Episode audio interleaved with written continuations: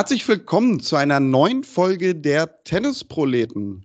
Ja, es ist viel los in dieser Woche. Tennis wird auch auf ATP-Ebene auf deutschem Boden gespielt. Das Turnier in München läuft bei den Herren. Da werden wir sicherlich drauf schauen. Madrid bei den Damen schon gestartet. Die Herren starten jetzt erst am Wochenende. Viele, viele Themen, auch außerhalb der Courts, ist viel passiert. Und ja, Tobi ist diese Woche auf Tour. Der hatte keine Zeit. Aber dafür haben wir unsere Cheftennisproletin dazu geholt, nämlich endlich mal wieder eine Person mit Ahnung vom Tennis in dieser Sendung, Henrike Maas von MyTennis. Hallo Henrike. Hallo. Bitte nicht so viel Druck am Freitagabend, ja? Damit äh, steht auch schon fest, wann wir aufgenommen haben, nämlich genau, Stand Freitagabend. Das muss man dazu sagen, da die Turniere ja natürlich alle so laufen und ja teilweise sich auch durch die WTA in Madrid so ein bisschen überschneiden sogar auch. Aber Henrike, vielleicht zu Beginn eine ganz frische Meldung, die ja eigentlich überhaupt nichts mit Tennis zu tun hat, aber irgendwie müssen wir wahrscheinlich doch ein Wort dazu verlieren. Boris Becker wurde verurteilt in Großbritannien und wie es aussieht, muss er jetzt zweieinhalb Jahre ins Gefängnis, davon, ich glaube, anderthalb Jahre auf jeden Fall absitzen. Ähm, eine, ja, Entscheidung, ein Urteil, wo man jetzt lapidar sagen könnte, okay, das bringt den Tennissport zumindest mal wieder richtig breit ins Gespräch, aber innerhalb der Tennisszene wahrscheinlich ein Urteil, ja, was auch viel Wehmut mit sich bringt. Ja, also das habe ich jetzt schon von einigen gesehen. Ähm, das ist natürlich ein, schon ein tiefer Fall von einer ganz großen Ikone, zumindest des deutschen Tennis und natürlich auch gerade in Großbritannien als mehrfacher Wimbledon-Sieger ist man da durchaus auch ein Name. Ähm, ich bin keine Expertin des englischen Insolvenzrechts. Im deutschen Insolvenzrecht kenne ich mich tatsächlich ein bisschen aus, ähm, aber ich kann nicht beurteilen, ob dieses Urteil fair, üblich, überzogen, ungewöhnlich ist oder nicht. Ich weiß nur, er hätte bis zu sieben Jahre bekommen können, Haft, wenn ich das noch richtig im Kopf habe. Er hat jetzt zweieinhalb bekommen und davon die Hälfte muss er auf jeden Fall absitzen. Äh, Boris Becker hat jetzt noch die Möglichkeit, innerhalb von einem knappen Monat äh, Rechtsmittel einzulegen. Wie viel das dann bringen wird, ob er das tun wird, weiß ich nicht.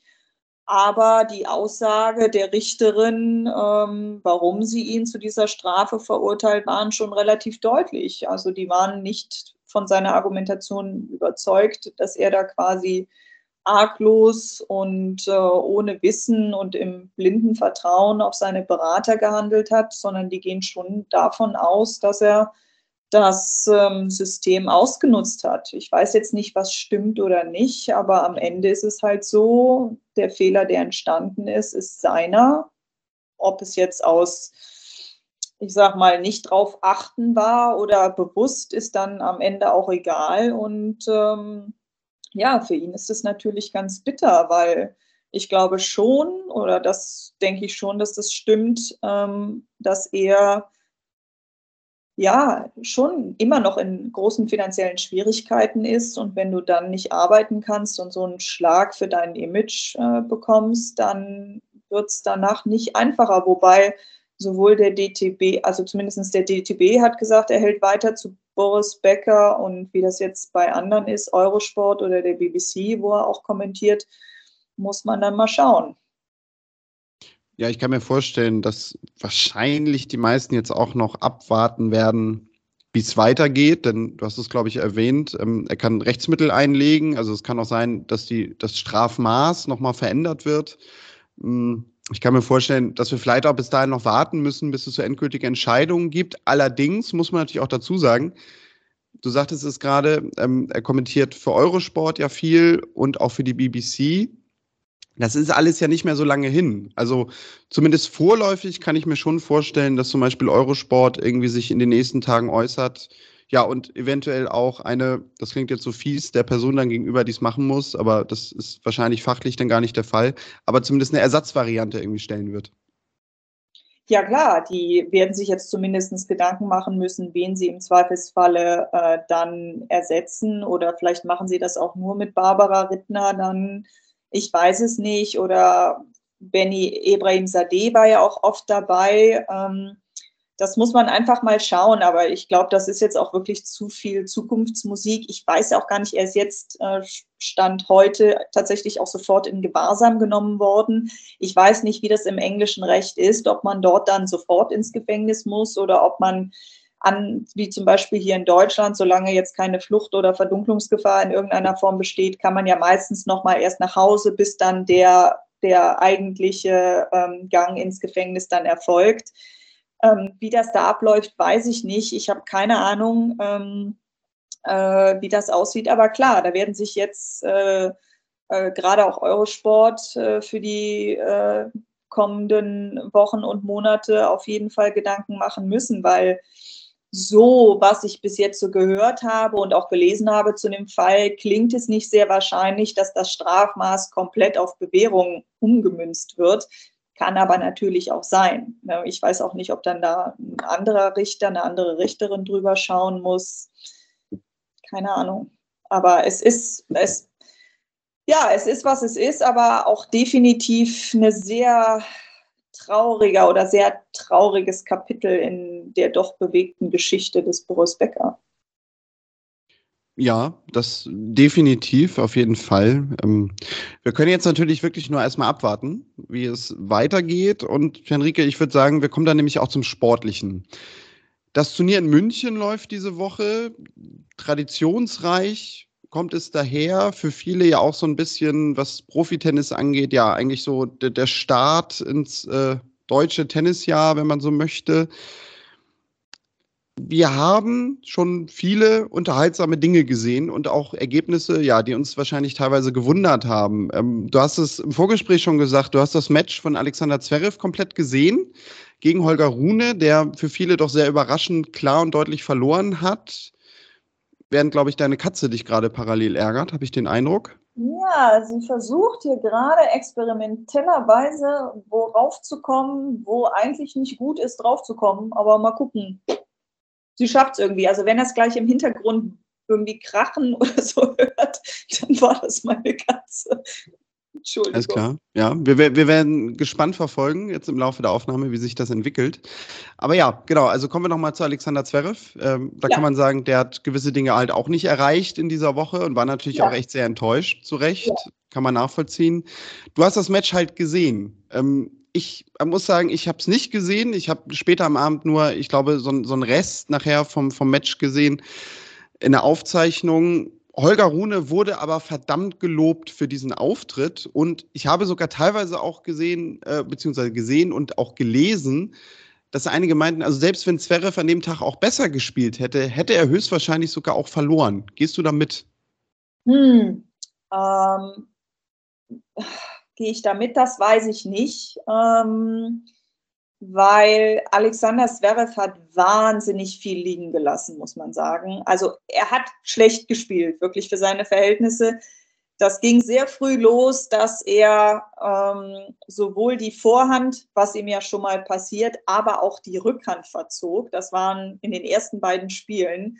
Und da habe ich schon gedacht, so, oh oh, wenn schon die Rückhand nicht sitzt, die bei ihm ja sonst wirklich immer sitzt, das wird ein, das wird ein langer Tag. Und ähm, dann kam hinzu, dass Holger Rune wirklich äh, exzellent drauf war. Er hat es sehr gut gemacht. Er hat Alexander Zverev bewegt. Er hat viele Stops gespielt. Er hat sich was ausgedacht. Äh, er hat Tempowechsel reingebracht. Er hat sich da auch überhaupt nicht von beeindrucken lassen, dass Zverev ganz offensichtlich mit sich selber beschäftigt war sondern weiter äh, wirklich aufs Gas gedrückt und sagen wir mal so, hätte es wäre besser gespielt, als er gespielt hat an dem Tag. Ähm, glaube ich, hätte er schon deutlich bessere Chancen gehabt, weil er dann einfach weniger Fehler gemacht hätte. Also der hat Rune gefühlt zwei Spiele nur mit wirklich dummen, nutzlosen Fehlern geschenkt, so Sachen wirklich den Ball über die Grundlinie rausgeschoben oder äh, ins Netz. Er hatte teilweise auch Ballwechsel drin, wo abwechselnd der eine Schlag viel zu kurz war, also wirklich maximal so an die T-Linie kam und der nächste dann über die Grundlinie raussegelte. Also es hatte wirklich so gar nichts. Hm, und ich glaube, wenn er das Level gehoben hätte, dann wäre es schon gegangen, weil heute hat man auch gesehen, hat ja Holger Rune gegen Emil Rusovori gespielt. Das Match habe ich jetzt nicht gesehen, aber Rusovori war deutlich besser drauf als Alexander Zverev und ist von Rune aber mal richtig weggebügelt worden. Insofern weiß ich nicht, wenn man sich dann Zverev anguckt, der halt auch viele Breakchancen liegen gelassen hat, weil Rune es auch gut gemacht hat. Das muss man damit sagen. Das, da kamen wirklich die beiden Dinge zusammen. Der eine spielt unter Paar, der andere absolut über Paar. Ähm, ja, aber Rune verdient gewonnen und der hat sich das auch wirklich erarbeitet und nicht nur davon profitiert, dass Zverev wirklich ähm, absolut neben sich stand. Du sagtest es gerade, Holger Rune steht jetzt Standaufnahme im Halbfinale bereits und trifft dort auf Oskar Otte. Jetzt lohnt es sich wahrscheinlich nicht, auf dieses Match zu gucken und vorzuschauen, weil ich glaube, die meisten, die diese Folge hören, dann schon wissen, wie das Match ausgegangen ist. Aber über Oskar Otte können wir natürlich bisher mal sprechen. Also, weil der ja sehr gut aufgelegt scheint. Man hat den Eindruck, dass er nicht gerade einen Druck wahrnimmt, seitdem er in den Top 100 steht, dass er das jetzt irgendwie bestätigen muss oder besondere Ergebnisse irgendwie erzielen muss, sondern man hat immer den Eindruck, der macht so sein Ding und das macht er halt sehr exzellent. Und was natürlich jetzt gerade beim Spiel gegen Riley Opelka auffällig war, ist ja sein Return-Spiel, wo man sogar eventuell die Prognose, ja, mal so in den Raum werfen darf. Vielleicht wird er jetzt in nächster Zeit einer der besten Return-Spieler so in den Top 100. Würdest du so weit gehen? Wenn er das Level halten kann, dann auf jeden Fall. Ähm, also er hat gegen Riley Opelka, das Match habe ich auch komplett gesehen, wirklich herausragend retourniert. Hatte er vor dem Match auch gesagt, im Sky-Interview war es, glaube ich, dass er, dass er sich dahingehend auch keine Sorgen macht. Also er hat vor dem, vor dem Duell mit Riley Opelka schon gesagt, er fühlt sich gut, er mag gerne die, diese harten Aufschläge, er retourniert auch sicher und war sich da, wirkte da wirklich in sich auch sehr äh, gewissenhaft, dass das stabil geht und das ging richtig stabil. Also ähm, er hat Riley Opelka damit ordentlich den Zahn gezogen und ihn damit den US-Amerikaner auch unter Druck gesetzt. Man hat es irgendwann gesehen, der hat sich, der, der war dann zwischenzeitlich richtig angefressen, hat auch rumgeschimpft und gesagt, irgendwie, ich treffe den Court nicht. Äh, Opelka hat auch den einen oder anderen Doppelfehler geschlagen, der eher etwas ungewöhnlicher ist für ihn. Also ich gucke ihn jetzt nicht dauerhaft, aber ich hatte nicht so das Gefühl, dass er jemand ist, der unter Druck dann seinen Aufschlag nicht unter Kontrolle hat. Und ähm, dann kam natürlich noch hinzu, dass Oskar Otte äh, auch seinen eigenen Aufschlag absolut im Griff hatte. Also besonders im ersten Satz ähm, hat er sich da auch von Spielständen und mal zwischenzeitigen Schwächephasen wirklich gar nicht beeindrucken lassen. Und auch heute im Duell gegen Tabio, ähm, was ich auch gesehen habe, war das auch so, dass er diesen ganzen Flow wirklich super mitgenommen hat. Er hat mit der Situation gearbeitet, ist aber immer bei sich geblieben, ist wirklich immer konzentriert geblieben. Und wenn er das halten kann, dann äh, wird das für ihn auf jeden Fall auch weiter nach oben gehen. Äh, Michael Kohlmann hat auch was ganz Interessantes heute gesagt, dass ein großer Vorteil von Oskar Otte ist, dass er auf jedem Belag gut zurechtkommt. Also der ist, obwohl er so der klassische, große, aufschlagstarke Spieler ist, nicht einer, den man zum Beispiel auf Sand unterschätzen sollte und jetzt sagt, nur auf den schnellen Belegen ist das was.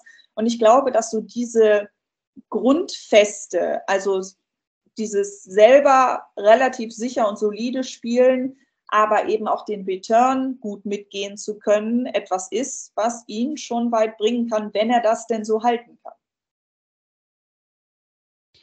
Ja, ein Nachteil, den er hat durch seinen Erfolg quasi in dieser Woche, dadurch, dass er jetzt im Halbfinale steht, er musste aus der Quali in Madrid rausziehen, weil er die einfach parallel nicht spielen kann.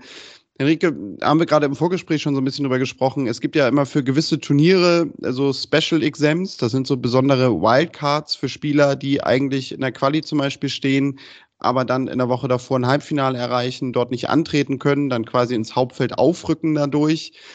Nun gibt's das nicht zwischen 250ern und so einem Masters Tausender Turnier. Finde ich aber gerade, wenn man das jetzt so sieht, eigentlich immer ein bisschen unfair. Weil klar, also er nimmt natürlich das Halbfinale jetzt gerne mit und, und würde das auch nie abschenken, irgendwie im Viertelfinale oder ein Halbfinale, um irgendwie Quali dann zu spielen beim Masters, weil klar, er sieht jetzt wahrscheinlich auch schon durchaus eine Chance, dass er das Turnier gewinnen kann. Aber trotzdem irgendwie eine Sache, wo ich mir immer denke, ja, da könnte eine Verzahnung aber natürlich irgendwie besser sein, weil eigentlich müsste doch auch so ein Turnier in Madrid oder die ATP ein Interesse dran haben, Mensch, also so ein Spieler, der irgendwie gerade so gut drauf ist, dann auch irgendwie beim Masters dabei zu sein hat. Ja, würde ich dir zustimmen, aber wir kennen das ja, also sowohl auf der ATP als auch auf der WTA-Tour gibt es diverse Regeln, die nicht wirklich Sinn ergeben um, ähm, und auch Unterschiede, die nicht Sinn ergeben.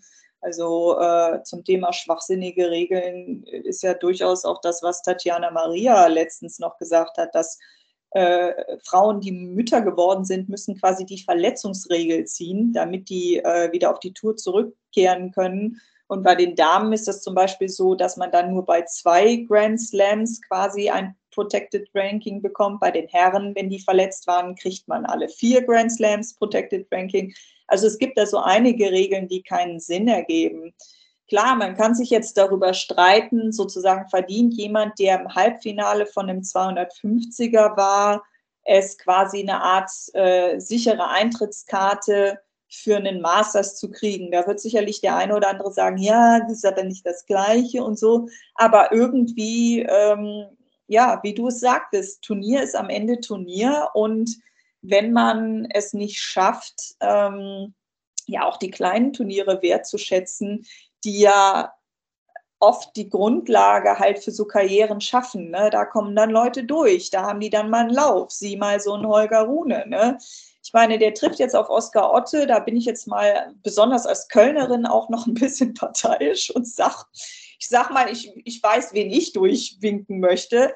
Aber ne, gerade so die kleineren Turniere sind ja oft so der, der Grundstein für die tollen Geschichten und ähm, das so, so systemisch auch so ein bisschen herabzuwürdigen, besonders weil man auch mal aufs Madrid-Draw guckt, wenn man dieses Jahr drauf schaut. Es fehlen auch der ein oder andere Name, der jetzt nicht teilnimmt oder sich dagegen entschieden hat oder sowas. Ähm, dann könnte man auch mal sagen, hey, was? Dann, wenn da, wenn dann gerade das mal da steht, es kommt ja auch nicht so oft vor, dass die Leute, die dann im Halbfinale bei einem 250er sind, nicht eh beim Masters sowieso schon im Hauptfeld sind. Ne? Das ist ja auch oft genug, dann sind es eben doch die Top-Leute, die sowieso durch sind und dann entsteht dieses Problem nicht. Aber ähm, ja, man kennt das im Tennis leider, dass viele Regeln keinen Sinn ergeben und es gerade den etwas niedriger gerankten Spielern, was jetzt mit 62 ist Otto ja noch nicht mal so, so niedrig gerankt, es halt unfassbar schwer machen. Äh, Daniel, dein Ton. Gut, dass du es sagst. Das schneiden wir nicht raus. Die Leute sollen durchaus hören, dass ich zu blöd bin dafür. Ach komm. Ja, können sie ruhig. Das können Sie ruhig. Das sind Sie ja eigentlich schon gewohnt. Wer uns länger hört, weiß es ja eigentlich auch schon.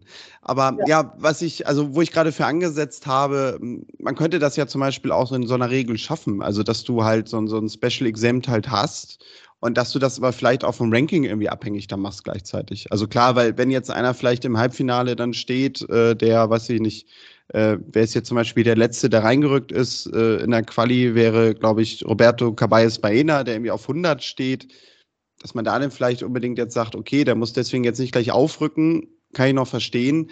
Aber Oskar Otte wäre zum Beispiel gesetzt in der Quali und dass man dann zum Beispiel sagt, okay, also dass man das da irgendwie mit dranhängt, ne, wenn der dann auch gesetzt ist, dass er dann aufrücken darf. Und wenn es halt das nicht gibt, das ist ja bei allen Turnieren so, dann fallen diese Special Exempts ja weg und das wird halt aufgefüllt. Und von daher ist das ja alles auch kein Problem an sich. Man müsste nur ja. diese Regel schaffen.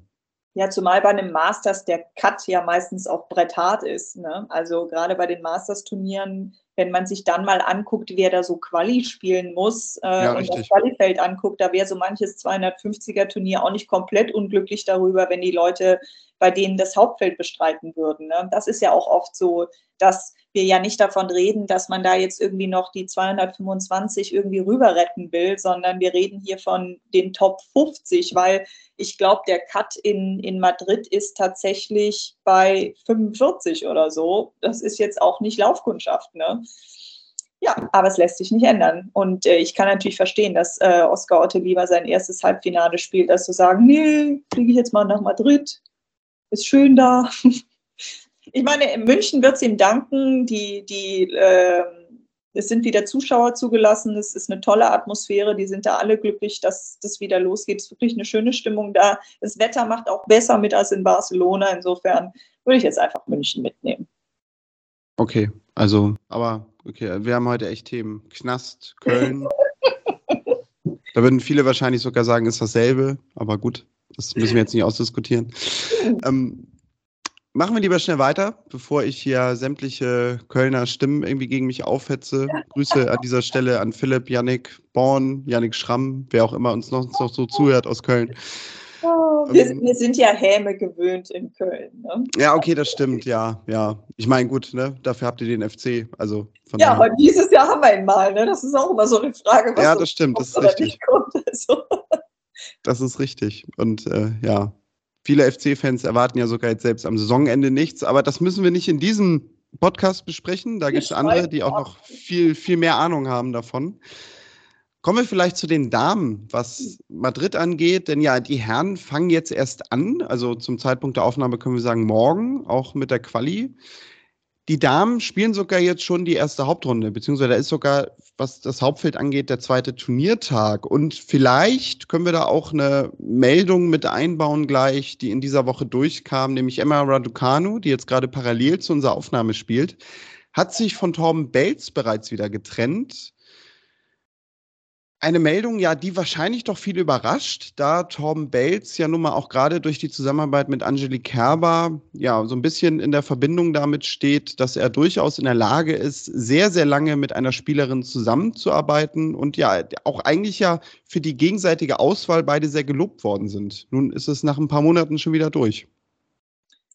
Ja, die, ähm, ja, die Meldungen kamen kurz nach Stuttgart. Also da war sie ja bis ins Viertelfinale gekommen. Ähm, und äh, was ja eigentlich fürs erste offizielle, nee, ich glaube zweite, ich glaube, sie hat auch Charleston gespielt, das zweite offizielle Sandplatzturnier, ähm, wirklich ordentlich ist und okay ist und auch für das Feld in Stuttgart okay ist. Sie hat ja gegen Schwiontek verloren. Ähm, und dann kam da ziemlich ähm, ja, aus dem Nichts diese Trennung. Es ist für Raducano nicht die erste ähm, überstürzte Trennung von einem Trainer. Das hat sie vorher nach dem Achtelfinale in Wimbledon mit Nigel Sears gemacht, wo sie dann eine, eine ähm, Partnerschaft nicht verlängert hat, also so eine Probetrainingszeit nicht verlängert hat. Dann hat sie sich äh, nach den News Open von Andrew Richardson getrennt. Ähm, die Trennung konnte ich noch halbwegs nachvollziehen, weil sie gesagt hat, sie möchte einen Trainer haben, der halt WTA-Erfahrung hat. Und dann hat sie sich halt für Torben Belz entschieden. Aber warum sie sich jetzt von dem nach fünf Monaten wieder getrennt hat, weiß ich auch nicht. Sie hat gesagt, ja, ähm, es ist, also es lag wohl nicht am Zwischenmenschlichen, dass man sich halt einfach nicht versteht, sondern es lag wohl tatsächlich daran, dass äh, sie gesagt hat, ja, sie möchte sich da gar nicht so festlegen, sie will so ihre eigenen Trainingsmethoden da durchziehen, ihr eigenes Ding machen. Und ich glaube, sie fühlt sich da vielleicht auch so ein bisschen eingeengt, äh, da irgendwie so einem Trainer folgen zu müssen. Ich weiß es nicht, aber auf jeden Fall ist es alles sehr merkwürdig und ähm, ja, hoffen wir mal, dass das für sie die richtige Entscheidung war. Ähm, eins muss man ihr lassen. Ähm, ich habe bei ihr schon immer das Gefühl, dass sie das alles durchaus auch sehr bewusst macht, dass es keine ähm, irgendwie überhasteten Entscheidungen sind, die sie da trifft. Aber richtig verstanden habe ich den Grund ehrlich gesagt nicht. Also ich, ich kann ihn einfach nicht ganz nachvollziehen, was, was da jetzt wirklich die Ursache war. Scheint mir alles ein bisschen, ja gut, dann nicht das ist ja jetzt gerade ein bisschen skizziert. Ähm, sie hat jetzt schon ein paar Coaches getestet, kann man ja wirklich in der Kürze der Zeit sagen. Man hat dadurch natürlich jetzt viel gelesen, so in den Kommentaren von Fans. Oh, die scheint ja ein sehr schwieriger Charakter zu sein. Die gilt jetzt irgendwie schon auch so ein bisschen als untrainierbar bei einigen. Du sagst ja hingegen, es wirkt eigentlich insgesamt alles sehr bewusst, auch wenn man vielleicht nicht unbedingt weiß, ja, wo jetzt die eigentlichen Gründe liegen ich, also es war auch so meine Wahrnehmung, ich weiß nicht, würdest du da mitgehen? Also von untrainierbar ist sie jetzt, glaube ich, weit weg noch, oder? So in der ja, Einschätzung, die wir halt von außen haben.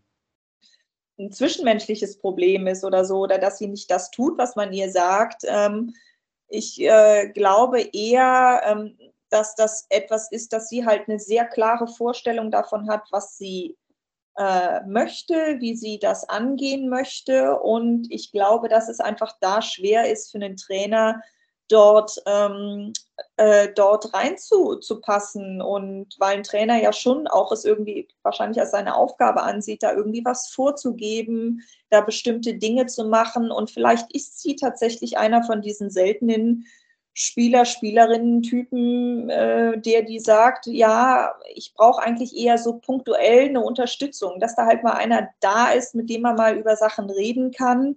Und vielleicht ist das dann wirklich ein besseres Konzept, dass sie dann irgendwelche Trainer von der LTA, also dem britischen Tennisverband, irgendwie mitnimmt oder vielleicht auch mal Trainer hat, der da irgendwie dann phasenweise mit dabei ist, weil sie hat ähm, äh, Torben Belz ja absolut gelobt, hat gesagt, er ist einer der nettesten Menschen, die sie getroffen hat. Ähm, sie hat ihm gedankt dafür, dass er ihr dabei geholfen hat, diesen, diesen Übergang auf die WTA-Tour zu schaffen. Sie hat aber auch gesagt, dass sie für sich das Problem hauptsächlich auch darin sieht, sich an die Geschwindigkeit, also die Ballgeschwindigkeit, die Schlaggeschwindigkeit ihrer Gegnerinnen zu gewöhnen. Und wie gesagt, ich habe in mir in allem nicht den Eindruck, dass das eine Entscheidung ist, die sie jetzt aus einer Laune heraus entschieden hat oder wo sie wirklich sich unsicher ist oder dass irgend so was ganz Merkwürdiges ist. Den Eindruck vermittelt sie nicht. Ähm, ob das jetzt am Ende die richtige Entscheidung war, weiß ich nicht. Es wirkt halt ein bisschen komisch, weil es eben nicht etwas ist, was wir so gewohnt sind. Also wir sind ja gewöhnt, dass ähm, Spielerinnen und auch Spieler, wenn sie einen Trainer, sich von einem Trainer getrennt haben, relativ schnell auch bekannt geben, das ist jetzt der nächste Trainer, den ich dabei habe. Und wahrscheinlich fällt es auch deswegen einfach massiv auf. Ich weiß es nicht, aber nee, untrainierbar würde ich auf keinen Fall mitgehen, nein. Was noch so ein Gedanke war, den ich jetzt hatte, vielleicht muss man das auch in der Gedankenwelt mal umdrehen. Also dass sie das vielleicht macht und jetzt auch ein bisschen ausprobiert und das dadurch vielleicht auch so ein bisschen so wirkt, ja, als, als würde sie irgendwie ganz schnell, äh, wenn sie unzufrieden ist, was denn gar nicht der Fall ist, äh, sich wieder vom jeweiligen Coach trennen, weil sie vielleicht auch einfach jetzt diese Sicherheit hat. Also, ne, was will ich denn gerade? Ich habe irgendwie letztes Jahr ein Grand Slam Turnier gewonnen. Hm. Dafür tritt man letztendlich an und dadurch kann ich mir jetzt vielleicht auch die Freiheit nehmen und mir die Ruhe nehmen, irgendwie, ja, ein bisschen auszutesten und damit vielleicht auch meine Karriere in bessere Bahnen bringen für die nächsten Jahre. Ja, ich meine, letzten Endes musste sie ja mit, damit glücklich sein. Sie muss sich wohlfühlen und sie ist ja auch niemandem etwas schuldig. Also das ist ja bei allem so, klar. Natürlich sagen wir irgendwie, wenn du Tennisprofi werden willst, sein willst, dann erfordert das, ich sag mal, im größten Teil der Fälle ein Mindestmaß an Training, ein Mindestmaß an Einstellung und man muss halt auch ein paar Dinge im Kauf nehmen. Aber alles, was darüber hinausgeht, muss ja jeder oder jede für sich selber entscheiden und gucken, wie fühle ich mich äh, gut dabei und wie fühle ich mich äh, oder wann fühle ich mich nicht mehr gut. Und ähm, ich glaube, das zieht sie so schon sehr stringent für sich durch. Und so wie du gesagt hast, sie hat diesen, dieses unfassbare Glück, dass ähm, sie diesen Grand Slam schon hat. Also selbst wenn die jetzt morgen sagt, weißt du was, Freunde, boah, ich habe eigentlich doch keine Lust mehr. Sie hat diesen einen Grand Slam-Titel. Natürlich werden dann hinterher viele sagen, ja, die Karriere, weiß ich nicht, so ein One-Hit-Wonder, aber am Ende ist die Währung im Tennis nun mal der Grand Slam und die hat sie halt. Ähm, und außerdem, die ist, sie ist 19. Also selbst wenn die jetzt drei Jahre lang da, weiß ich nicht, in der Top 70 rumdümpelt und dann wieder nach oben kommt, hat sie immer noch genug Zeit vor sich, um äh, das Feld von hinten aufzurollen. Also insofern muss man das jetzt so hinnehmen, wie man es, wie es jetzt ist. Und ähm, ja, das wird gut gehen oder halt nicht.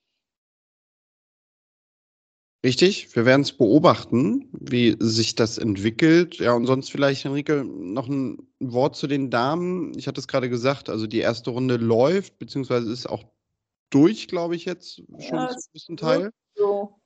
Ich glaube, es, es wird nur noch Soribis Tormo gegen Pavioschenkova. Die müssen, glaube ich, noch spielen. Und sonst, wenn ich mal hier so schräg aufs Draw gucke, ist die erste Runde komplett ähm, durch. Ja, genau. Pavioschenkova, Soribis Tormo, die spielen noch und alles andere ist fertig. Gibt es denn irgendwie so einen ja, bestimmten Eindruck aus der ersten Runde, wo hm. du sagen würdest, Auffälligkeit, besondere Geschichte? auch, also die erste Runde war schon, also lo lostechnisch, auslosungstechnisch war das im WTA-Draw in Madrid wild. Also da wurden teilweise knallharte erste Runden ähm, zugelost. Was ich interessant fand, dass Jill Teichmann gegen Petra Kvitova gewonnen hat. Ähm, Kvitova ist, hatte ja in, in Stuttgart gegen Karolina Pliskova dieses fantastische äh, Dreisatzmatch. Das war wirklich, besonders der dritte Satz war sehr schön, äh, knapp verloren. Aber auch zum Beispiel Karolina Pliskova ist schon wieder raus. Die hat gegen ihre Landsmännin, Landsfrau äh, Buskova verloren. Ähm, Zachary hat sich gegen Kies durchgesetzt. Ähm, ja, Ansonsten Andreescu ist durchgekommen. Ne? Die, die ist ja jetzt in Stuttgart auf die Tour zurückgekehrt nach sehr langer Pause. Monika Puig hat nach zwei Jahren wieder gespielt, hat gegen Danielle Collins verloren.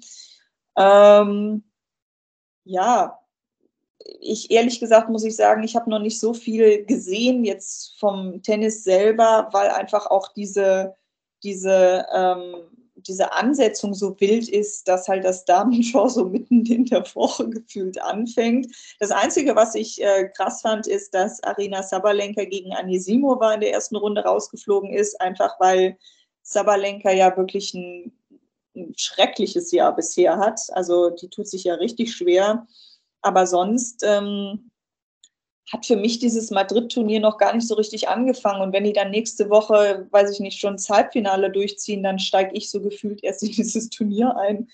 Ähm, ist alles etwas wild, muss man sagen.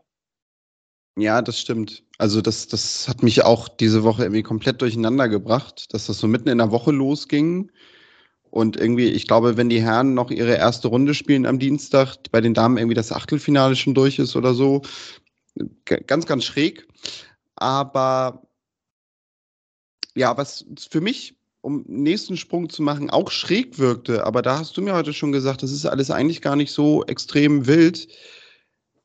Thema Davis Cup. Wir freuen uns auf den roten Baum und Davis Cup. Tobi und ich haben es ja gesagt, wir sind, ne, da haben da kein Problem mit und sind die Ersten, die da vor der Tür stehen und dabei sind, auch wenn wir das neue Format eigentlich gar nicht so toll finden. Nun wurde heute bekannt gegeben von DTB-Seite, dass am Roten Baum ein Hardcourt dann verlegt wird auf dem Center Court. Und daraufhin habe ich gesagt, was für ein Schwachsinn, was für ein bescheuerter Aufwand. Aber du hast gesagt, ja, eigentlich ist das eigentlich ja nicht so wild, wie ich mir das vorstelle und gar nicht so ein großer Aufwand. Nee, also man kann tatsächlich äh, Hartplätze äh, so in, in der Klicklaminat-Manier verlegen. Natürlich sind dann die Platten ein bisschen größer als das, was man bei sich zu Hause auf den Boden legen würde. Aber das sind äh, tatsächlich so mobile Böden, das sind dann so Schwingböden. Ich muss ehrlich sagen, ich bin kein Platzbauexperte. Ich weiß natürlich nicht, wie sich das dann verhält, wenn man da, äh, ich sag mal, Sand drunter hat, weil beim roten Baum dieser Center Court ist ja das ganze Jahr über da. Also das ist ja kein Platz, der dann das Jahr über, weiß ich nicht, eine Mehrzweckhalle wird und wo man dann sonst irgendwie was anderes macht, sondern der, der dieser Sandboden liegt da das ganze Jahr über. Ähm, aber rein theoretisch kann man tatsächlich in so einer Klickbauweise oder in so einer Plattenbauweise einen Hartplatz innerhalb von einem Tag hochziehen, weil diese Platten sind dann vorbeschichtet und vorbemalt, werden dann nach Schema X da ausgelegt und dann hat man die da drin liegen. Äh, was ich mich halt frage, ist, wie viele Plätze müssen die da ausgestalten? Wo müssen die das hinlegen? Weil ich sag mal so, da spielen ja in relativ kurzer Zeit ähm, ja, vier Teams gegeneinander. Ähm, ich weiß gar nicht, wie da so der Tagesrhythmus ist. Das muss man ja irgendwie auch durchkriegen. Ob das alles über den Center Court gewunken wird oder nicht, I don't know. Äh, da lasse ich mich mal überraschen. Es wird sicherlich ein komisches Gefühl sein, beim roten Baum zu sitzen und nicht äh, Sandplatz zu sehen.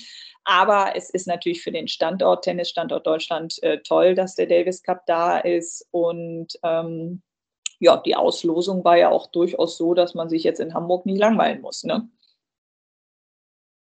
Das stimmt durchaus, ja. Da können wir gleich nochmal ein Wort zu verlieren. Aber ja, vielleicht die Platzthematik nochmal. Also die, die Frage habe ich mir auch gestellt. Zumal, also ich kann mir schon vorstellen, dass das meiste über Center Court läuft oder beziehungsweise alles. Wahrscheinlich dann so mit, mit äh, früh um 10 und dann irgendwie um 17.30 Uhr oder so abends äh, dann die zweite Begegnung jeweils am Tag. Aber du brauchst ja auch Trainingsplätze. Und auch da musst du den Spielern, die vor Ort sind, ja irgendwie die Möglichkeit geben, ja, dass sie auf Hardcore auch trainieren. Das heißt, die Plätze auf der Anlage, zumindest einige, müssen dann ja wahrscheinlich auch umgebaut werden. Hm, es kommt drauf an. Also hier in, in Köln hatten sie ja 2020, 2020 haben sie die Kölner Turniere eingeschoben. Ich weiß es schon gar nicht mehr, wegen Corona.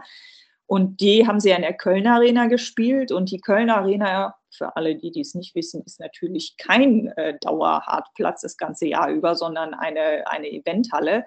Und da haben die Spieler tatsächlich äh, bei mir um die Ecke, naja, nicht ganz um die Ecke, aber ziemlich in der Nähe, äh, in, auf, äh, in einer Tennisakademie, und zwar von Marc-Kevin Göllner in der Akademie, trainieren können, weil der Hartplätze ausgelegt hat bei sich. Ähm, insofern, da sind die dann täglich da mit so einem Shuttlebus immer zum Training und ich glaube zum teilweise auch zum Qualifying hingefahren und ähm, haben das dann später ähm, ausgespielt, dann aber natürlich in der Halle selber. Also vielleicht wird da dann auch so eine Lösung gefunden. Ja, das stimmt. Wobei ich überlege gerade Hamburg und Hartplätze. Ja, da müsste Tobi jetzt da sein, der kennt sich da besser ja, aus. Er würde das wahrscheinlich wissen. Ähm, aber wobei, ich weiß gar nicht, ob die Karina äh, Witthöft, äh, die Akademie ihrer Eltern, ob die Hartplätze haben oder ob das Teppich ist. I don't know. Lass uns doch einfach auf Teppich spielen. Ja, aber oder wir fragen einfach Tobi und warten darauf, was er sagt. Aber also mein Gedanke dabei war halt, äh, dass man vielleicht schon irgendwie möchte, dass das halt alles zentral ist und man deswegen vielleicht auch irgendwie da ein paar Plätze umrüstet. Aber klar, das wäre natürlich auch ein zusätzlicher Aufwand. Und du hast recht, also teilweise kennen die Spieler das ja auch einfach, dass sie irgendwie mal fahren müssen, gerade auch ja im Winter.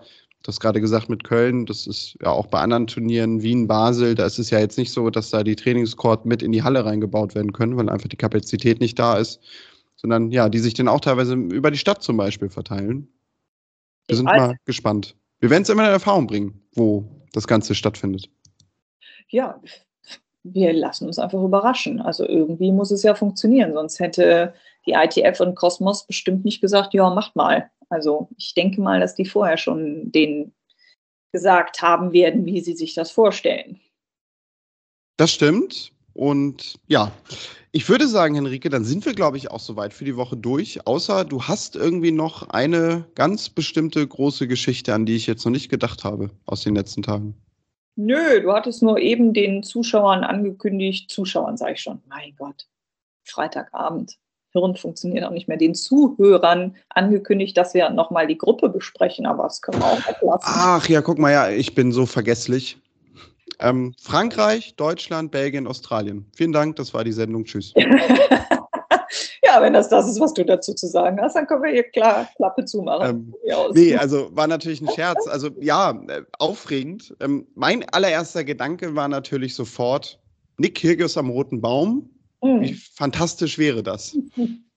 Ja, das, das wäre schon lustig. Also Special K, auch eher dann mit Kokinakis im Doppel, wird schon Spaß machen, glaube ich. Ähm, ja, als ich die Auslosung gesehen habe, habe ich mir gedacht, ach, das hätte man auch einfacher haben können. Ähm, alles drei gute Davis Cup-Nationen. Ähm, Frankreich hat natürlich von allen drei Gegnern, also von Frankreich, Belgien, Australien, hat Frankreich natürlich die meisten Spieler in den Top 100, sowohl was das Einzel als auch das Doppel angeht. Dann folgt Australien, Belgien ist dann natürlich so ein bisschen, steht da so ein bisschen zurück. Ähm, aber das wird äh, absolut kein Selbstläufer. Also das ist machbar alles, ne? gar keine Frage. Aber ähm, da wird sich der Deutsche Tennisbund oder das Team des Deutschen Tennisbunds schon ein bisschen, ein bisschen Mühe müssen sie sich jetzt schon geben. Definitiv. Und ja, jetzt, wo du es nochmal gesagt hast, ne? Also Kravitz Mies zum Beispiel gegen Kirgios Kokinakis, fantastische Vorstellung. Die zwei absoluten Draufgänger der Tennisszene und dann noch Nick Kirgios und Tanasi Kokinakis. Eigentlich kriege ich immer mehr Lust drauf. Ja, aber mal Special K gegen die Kramis. Das, das klingt doch toll. Also. Auf jeden Fall. Ja. Hoffen wir mal, dass es so wird, ne? Eigentlich. Richtig, ja. Ähm, wir wissen es ja, das kennen wir aus jeder Saison und aus jedem Jahr sowieso. Das Ganze findet Mitte September statt, aber im Grunde ist das eigentlich schon bald. Genauso wie auch das Turnier am Roten Baum eigentlich ja in ein paar Wochen schon anfängt. Bist du da eigentlich wieder vor Ort in Hamburg? Äh, das ist der Plan, ja. Okay. Bis jetzt ist das so eingepreist. Okay, also freuen wir uns drauf, dass wir dann wieder allerbeste Infos auch vom Roten Baum kriegen und von der Turnierwoche. Und ja, sonst, Henrike, kann ich sagen, vielen Dank für deinen Besuch hier. Immer gern, immer gern. Dann, ihr wisst es, ihr könnt Henrike folgen, auch bei Twitter und Instagram. Das verlinken wir natürlich auch in den Show Notes, wie ihr das kennt, wenn ihr das noch nicht macht vor allem. Und sonst könnt ihr natürlich auch mit uns in Kontakt treten, wenn ihr euch zu einem dieser Themen, die wir heute besprochen haben, vielleicht äußern möchtet. Gerne per Mail an kontakt.tennisproleten.de oder in den sozialen Netzwerken. Ihr findet uns bei Facebook, Twitter und Instagram unter Tennisproleten. Sonst würde ich sagen, hören wir uns in der nächsten Woche wieder. Dann mal schauen, wo Tobi sich aufhält und ob er dazukommt. Oder wir vielleicht auch noch mal eine Runde mit Henrike wieder haben. Freuen wir uns auch immer drüber. Ja, und sonst bleibt mir nur zu sagen, ich wünsche euch eine tolle Woche. Genießt das Tennis in Madrid und bis dahin. Macht's gut und tschüss. Tschüss.